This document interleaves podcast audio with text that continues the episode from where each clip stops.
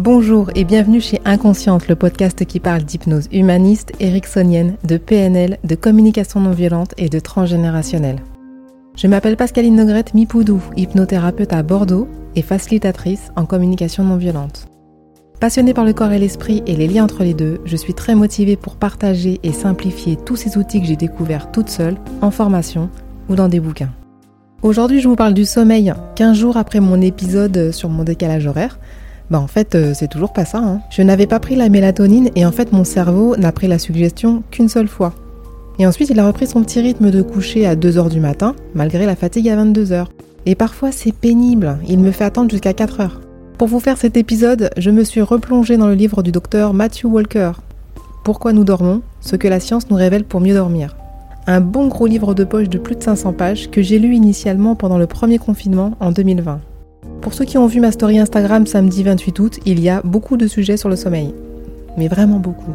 Alors aujourd'hui, on va parler de comment ça fonctionne chez nous, les êtres humains, le sommeil en fonction de l'âge, quel est l'effet d'une nuit blanche, et comment agit la caféine et les amphétamines, c'est pareil. Allez, c'est parti. Alors, qu'est-ce que le sommeil? Comment ça fonctionne chez l'être humain? Pascaline Nogrette, hypnothérapeute, vous dirait qu'il s'agit d'un état modifié de conscience. Ça s'embête pas trop. En tant que kiné avant et hypnothérapeute maintenant, j'ai toujours redouté le sommeil chez mes patients. Pourtant, en kiné, pas de souci, je continuais à masser. Mais en tant qu'hypno, si la personne dort, je ne suis pas très très efficace. L'hypno que je suis maintenant a bien compris ça, car quand nous nous endormons, l'inconscient reprend les commandes à 100%, et son job ultime c'est que vous continuiez à vivre, malgré l'inconscience du sommeil. On verra plus loin toute la machinerie psychique qui se met en jeu pendant le sommeil et vous comprendrez que l'inconscient n'en a rien à faire de nos suggestions quand on dort. N'en déplaise à Émile Coué qui encourageait les suggestions nocturnes pour les enfants en difficulté scolaire par exemple, c'était un mélange de suggestions répétées de nombreuses fois à un enfant endormi. Si nous revenons à notre définition, il n'y a pas de définition concise du sommeil dans le livre de Matthew Walker. Il évoque les différentes réponses au pourquoi. Pourquoi nous dormons Et en même temps, c'est le titre de son livre. Allez, j'ouvre les guillemets. Les réponses à cette question au style de la logique, un moment qui permet de préserver notre énergie. Au bizarre, l'occasion pour le globe oculaire de s'oxygéner. En passant par la psychanalyse, un état de non-conscience où se déversent nos désirs refoulés. À nous de choisir. Ensuite, il nous explique les deux types de sommeil bien distincts découvert en analysant le sommeil d'Esther, la fille d'un des chercheurs, en 1953. J'ouvre les guillemets, les chercheurs décident de nommer ces phases à partir de leurs caractéristiques oculaires, sommeil avec mouvement non rapide des yeux, ou sommeil NREM, également appelé sommeil profond. Il prédomine la première moitié de la nuit. Son job c'est d'éliminer et de supprimer les connexions neuronales inutiles. Et selon le docteur Walker, si vous vous couchez à 2 heures du matin, vous loupez une dose significative de sommeil profond. D'autre part, le sommeil avec mouvement rapide des yeux, que l'on nomme aussi en français sommeil paradoxal, est le moment des rêves. Les tracés sur les polysomnographies sont presque équivalents à ceux pendant l'éveil. Ça s'affole un poil plus pendant l'éveil. Le sommeil REM, donc ce sommeil REM, le paradoxal, est prédominant dans la deuxième partie de la nuit et joue un rôle dans le renforcement des connexions neuronales. Fait exactement l'inverse que le sommeil profond. Si vous vous réveillez trop tôt à 6 heures du matin au lieu de 8, vous perdez seulement 25% de votre temps de sommeil. Mais surtout 60 à 90% de votre sommeil paradoxal, celui qui consolide tous nos apprentissages. Ça me fait penser à tous ceux qui disent ne pas rêver, et nous, thérapeutes, on dit si, si, tout le monde rêve. Mais si vous zappez ce sommeil léger, bah voilà, le rêve, on peut pas l'inventer. Bref, je continue. Le rythme circadien. Circadien, ça veut dire environ un jour. Tous les êtres vivants sur cette planète sont branchés sur leur rythme circadien. Il a été prouvé qu'il ne dépend pas que de la quantité de lumière. Les chercheurs ont mis dans l'obscurité une plante pendant plusieurs jours et se sont aperçus que son rythme circadien ne bougeait pas. Nous générons notre propre rythme circadien en interne, en l'absence de lumière extérieure du soleil. En fonction de l'âge, ce cycle varie autour de 24 heures, et ça peut aller jusqu'à 28 heures. Là, je parle sans l'action de la lumière du soleil. J'ouvre les guillemets, la lumière vient au secours du dépassement de notre horloge circadienne interne. Elle remet méthodiquement et chaque jour à zéro notre horlogerie interne imparfaite en nous, remontant précisément et non approximativement à 24 heures. Donc en fait, c'est un petit peu de bazar à l'intérieur de nous. On a un rythme circadien qui est à peu près de 24 heures. Et puis ensuite, euh, la lumière vient un peu cadrer tout ça pour que ce soit beaucoup plus précis. Donc ça servait presque à rien que j'aille à la plage après mon retour de vacances pour remettre mes pendules à l'heure. Je ne sais pas si vous avez écouté l'épisode sur le jet lag. Euh, je suis allée à la plage en me disant là il y a du soleil et là mon cerveau il va comprendre qu'il faut rester éveillé. Et euh, bah, d'ailleurs le résultat était nul. Hein. Je ne me suis pas endormie quand je voulais. Mais bon aujourd'hui je le comprends beaucoup mieux. Ce qu'il faut savoir aussi, c'est que la lumière n'est toutefois pas le seul signal que le cerveau peut capter pour mettre à jour son horloge biologique. Dans la mesure où il se répète de façon fiable, le cerveau peut utiliser d'autres signaux externes comme la nourriture, l'exercice, les fluctuations de température et même l'interaction sociale. Maintenant, le sommeil en fonction de l'âge. Bien sûr, le sommeil évolue en fonction de l'âge. On le voit bien quand il faut faire la fiesta la nuit, on ne tient plus aussi bien la route qu'à 20 ans ou à 30 ans. Le bébé in utero dort quasiment tout le temps, avec plus de phases paradoxales que profondes. Pas étonnant que le sommeil paradoxal domine une grande partie, sinon tout le premier temps du développement. Le fait est avéré par tous les mammifères, sauf les bébés orques. C'est quand la quantité de sommeil paradoxal est la plus importante que le cerveau se construit le plus intensément. Toute perturbation peut avoir de lourdes conséquences au niveau du cerveau. Je vous en parlerai dans l'épisode suivant sur les conséquences.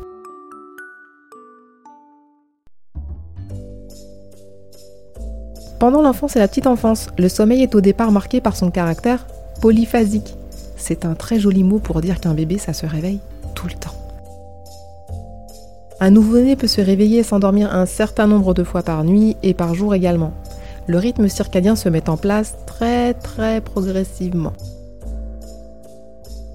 Le noyau suprachiasmatique commence à se fixer sur la répétition de signaux tels que la lumière du jour, les changements de température et l'alimentation si l'organisation des repas est structurée. À un an, l'enfant passe la majeure partie de sa journée éveillé, faisant de nombreuses siestes. À 4 ans, il connaît une longue phase de sommeil pendant la nuit, habituellement augmentée d'une seule sieste dans la journée. Là, c'est bonheur. c'est là qu'on vous dit non, il n'y a plus de sieste pour les 4 ans. euh, au niveau du type de sommeil prédominant, pendant l'enfance, le sommeil profond regagne du terrain sur le sommeil paradoxal. L'équilibre finit par se stabiliser à la fin de l'adolescence, avec 80% de sommeil profond pour 20% de sommeil paradoxal. L'adolescence. Le rythme circadien est clairement décalé vers l'avant. C'est une évolution commune à tous les adolescents, quelle que soit leur culture ou leur situation géographique. Je vous lis les pages 151 à 154 du livre de Matthew Walker. Le rythme circadien d'un enfant de 9 ans l'amène à s'endormir vers 9h du soir, la montée de mélatonine se produisant à ce moment. Lorsque le même individu a atteint l'âge de 16 ans, les cycles de son rythme circadien connaissent une avancée spectaculaire. La montée de mélatonine, indiquant qu'il fait noir et que le sommeil arrive, a lieu bien plus tard. Par conséquent, l'adolescent de 16 ans n'a aucune envie de dormir à 9h. Il connaît au contraire à cette heure un pic d'éveil. Quand les parents commencent à ressentir la fatigue, puisque leurs rythmes circadiens sont plus précoces, recevant les instructions de sommeil de la mélatonine vers 10 ou 11 heures du soir, leurs adolescents peuvent être toujours pleinement réveillés. Il faut encore quelques heures avant que le rythme circadien du cerveau adolescent perde de sa vivacité pour laisser place à un sommeil sûr et solide. C'est bien sûr une source d'angoisse et de frustration pour les différentes parties impliquées quand arrive la fin du sommeil. Les parents veulent que leur adolescent se réveille à une heure raisonnable. Mais de l'autre côté, les adolescents ne pouvant s'endormir que plusieurs heures après leurs parents peuvent se trouver en plein dans le creux du rythme circadien. Comme un animal que l'on arrache prématurément à l'hibernation, l'adolescent a besoin de plus de sommeil et de plus de temps pour achever son cycle circadien et pouvoir agir efficacement avec les idées claires. Ce décalage reste déroutant pour les parents, mais il est possible de l'envisager et peut-être de l'apprécier autrement, du point de vue du rythme circadien, Exiger de votre adolescent ou votre adolescente qu'il ou elle aille dormir à 22 heures revient à vous demander à vous, parents, d'aller au lit à 7 ou 8 heures du soir. Vous avez beau donner l'ordre en haussant la voix et votre adolescent désirait vous obéir sagement, malgré toute la bonne volonté de chacune des parties, le rythme circadien de l'adolescent ne se laisse pas amadouer par miracle. En outre, demander à ce même adolescent de se réveiller à 7 heures le matin pour se comporter avec intelligence, grâce et bonne humeur revient à vous demander à vous, parents, de le faire à 4 ou 5 heures du matin. Malheureusement, ni la société ni notre attitude en tant que parents ne sont faites pour considérer ou accepter que les adolescents ont besoin de plus de sommeil que les adultes et qu'ils sont biologiquement programmés pour trouver ce sommeil à un autre moment que leurs parents.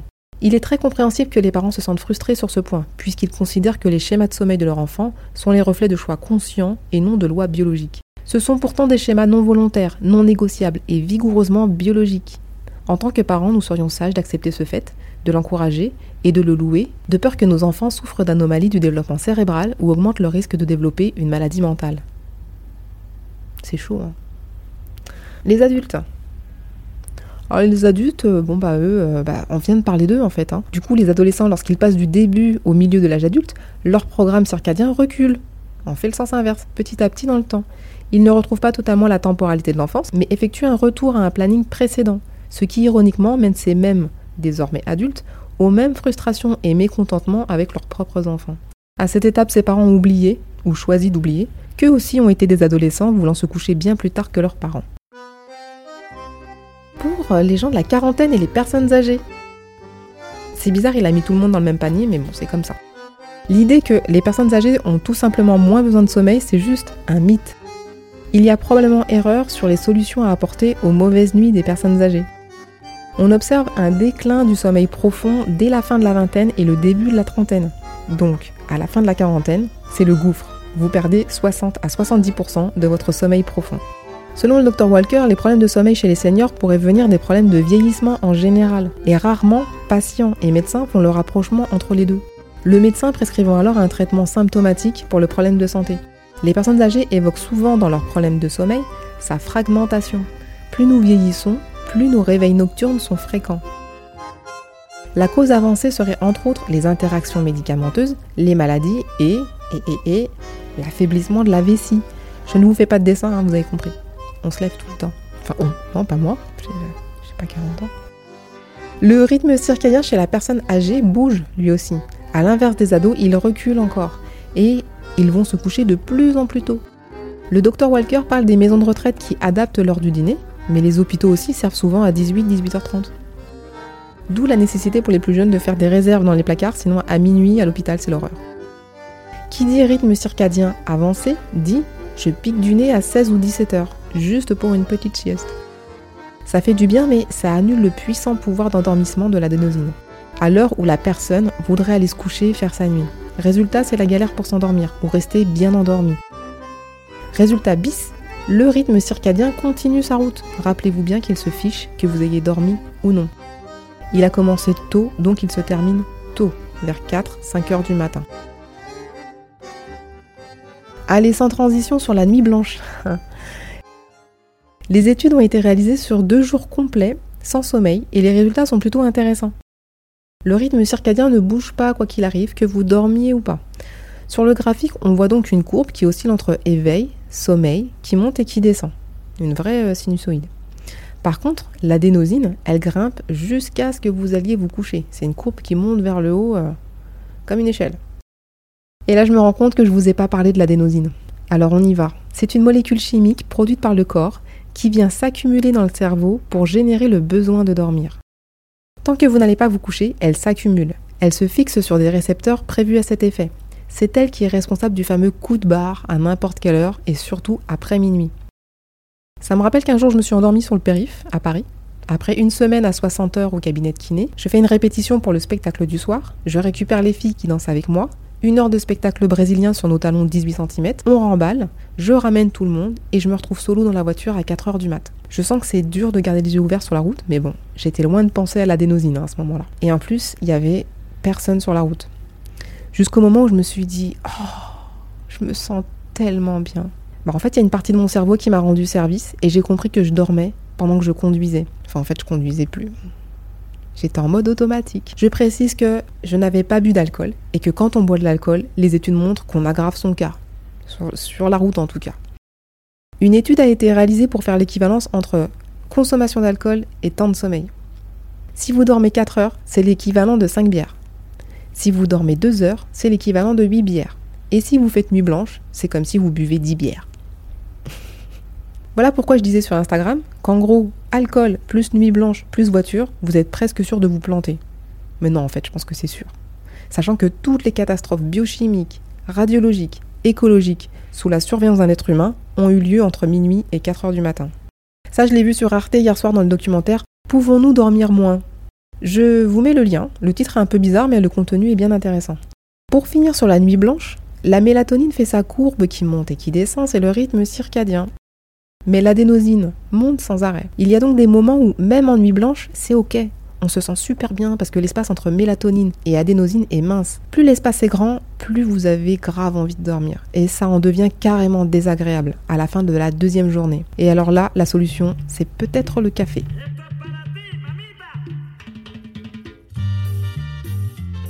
Le café contient de la caféine qui mime les récepteurs à adénosine, mais pas parfaitement. Elle les bloque. Le récepteur à adénosine, ça peut ressembler à une serrure. L'adénosine a sa clé. Et la caféine a un capuchon qui recouvre la serrure. Ingérer de la caféine empêche l'adénosine de se déposer sur son récepteur. Je vous rappelle que l'adénosine envoie le message d'endormissement immédiat à votre cerveau, donc à tout votre corps. Jusqu'ici tout va bien, on tient le coup. On oublie souvent avec la caféine et qu'on espère pourtant impatiemment avec l'alcool ou les drogues, c'est la capacité du corps à se débarrasser de la substance, plus ou moins rapidement. Une fois que la caféine se dissipe, la quantité énormissime d'adénosine euh, qui attendait vient récupérer sa place massivement. Et là, ça devient non négociable. Vous pouvez donc enchaîner café sur café, mais en gardant bien à l'esprit qu'à un moment, vous serez sans filet et qu'il faudra vous reposer en lieu sûr. Bon, je reviens sur des choses plus soft avant de vous parler cancer, diabète, etc. Non, ça, ça sera pour euh, l'autre épisode, hein, parce que là, il y a trop de choses à dire. Combien de temps de sommeil nous faudrait-il pour être en forme? Matthew Walker nous propose de nous poser deux questions. Après vous êtes réveillé le matin, pourriez-vous vous rendormir vers 10 ou 11 heures? Si la réponse est oui, vous ne dormez sûrement pas assez ou pas assez bien. Je fais partie de ces gens-là. Pouvez-vous fonctionner de façon optimale sans caféine jusqu'à midi? Si la réponse est non, vous automédicamentez votre état chronique de privation de sommeil. Autre question qui tue, si vous n'aviez pas mis votre réveil, dormiriez-vous au-delà? Si oui, vous avez besoin de plus de sommeil que ce que vous vous accordez. Ah, il y a encore une question. Vous retrouvez-vous parfois derrière votre livre ou votre ordinateur à relire et lire la même phrase? Oui, moi c'est le cas aussi. Euh, parce que je pense à autre chose. En moyenne, un être humain aurait besoin de 8 à 9 heures de sommeil, que ce soit en monophasique, c'est-à-dire en une seule fois, ou en plusieurs fois. Matthew Walker met l'accent sur le fait que nos sociétés modernes nous imposent de dormir beaucoup en une seule fois. Alors que dans des temps plus anciens, on se couchait et se levait en même temps que le soleil, et que l'été, bah, les petites nuits, elles étaient accompagnées par des siestes. Et oui. Et ça existe encore dans certains pays, certaines entreprises, et j'ai cru comprendre que chacun en tirait un bénéfice, autant l'individuel que le collectif. Je continue sur les lève-tôt, lève-tard. Quelle injustice Elle révèle de la génétique, ce qui signifie qu'au moins un de vos parents est comme vous. Malheureusement, c'est un peu comme les gauchers. Pas dans la norme ou dans la moyenne, donc faites un effort s'il vous plaît. Matthew Walker nous rappelle que nous vivons dans un monde de lève-tôt. Dixit la citation Le monde appartient à ceux qui se lèvent tôt. Le lève-tard, qui est souvent un couche-tard, est stigmatisé. Étiqueté fainéant qui ne veut pas faire d'efforts pour se lever le matin. Or, c'est juste impossible physiologiquement. Perso, je suis gauchère et couche-tard, donc euh, double peine. Le seul côté négatif, c'est toutes les remarques dont je viens de vous parler, pour moi. et pour mettre mon ticket de métro dans la main gauche aussi, je me contorsionne. Et aussi quand le plombier vous tend sa tablette pour signer, il faut, faut limite se déplacer. Bref, arrête de rire. Je pense à Marie en Guadeloupe qui me consulte pour se lever plus tôt, pour avoir du temps pour elle. C'est très légitime, le miracle morning. Mais en même temps, elle ne veut pas se coucher plus tôt, car c'est aussi le seul moment pour elle. Le temps de sommeil est incompressible, on ne peut pas en rogner un bout sans conséquence. Votre sommeil étant une succession de phases profondes et paradoxales, vous vous privez forcément d'un cycle important au début ou à la fin. Voilà, je pense que je vais m'arrêter là. Euh, dans le prochain épisode, je vais vous parler des conséquences. La conséquence la plus soft, c'est euh, la mémorisation pour les étudiants, euh, enfin pour tout le monde en fait. Et puis après, les moins soft, c'est l'autisme, le diabète, l'obésité, le cancer et l'hypertension. Voilà. J'espère que cet épisode vous a plu. Retrouvez-moi sur Instagram podcast-inconsciente, sur Doctolib pour les rendez-vous visio ou présentiels, si, si Doctolib ça continue, je croise les doigts. Inscrivez-vous sur la newsletter de Ocha pour les coulisses du podcast. Pensez aux 5 étoiles et aux commentaires pour que ce podcast soit écouté encore plus largement. Et Tipeee est là, il attend vos premiers euros. Merci et à très très bientôt.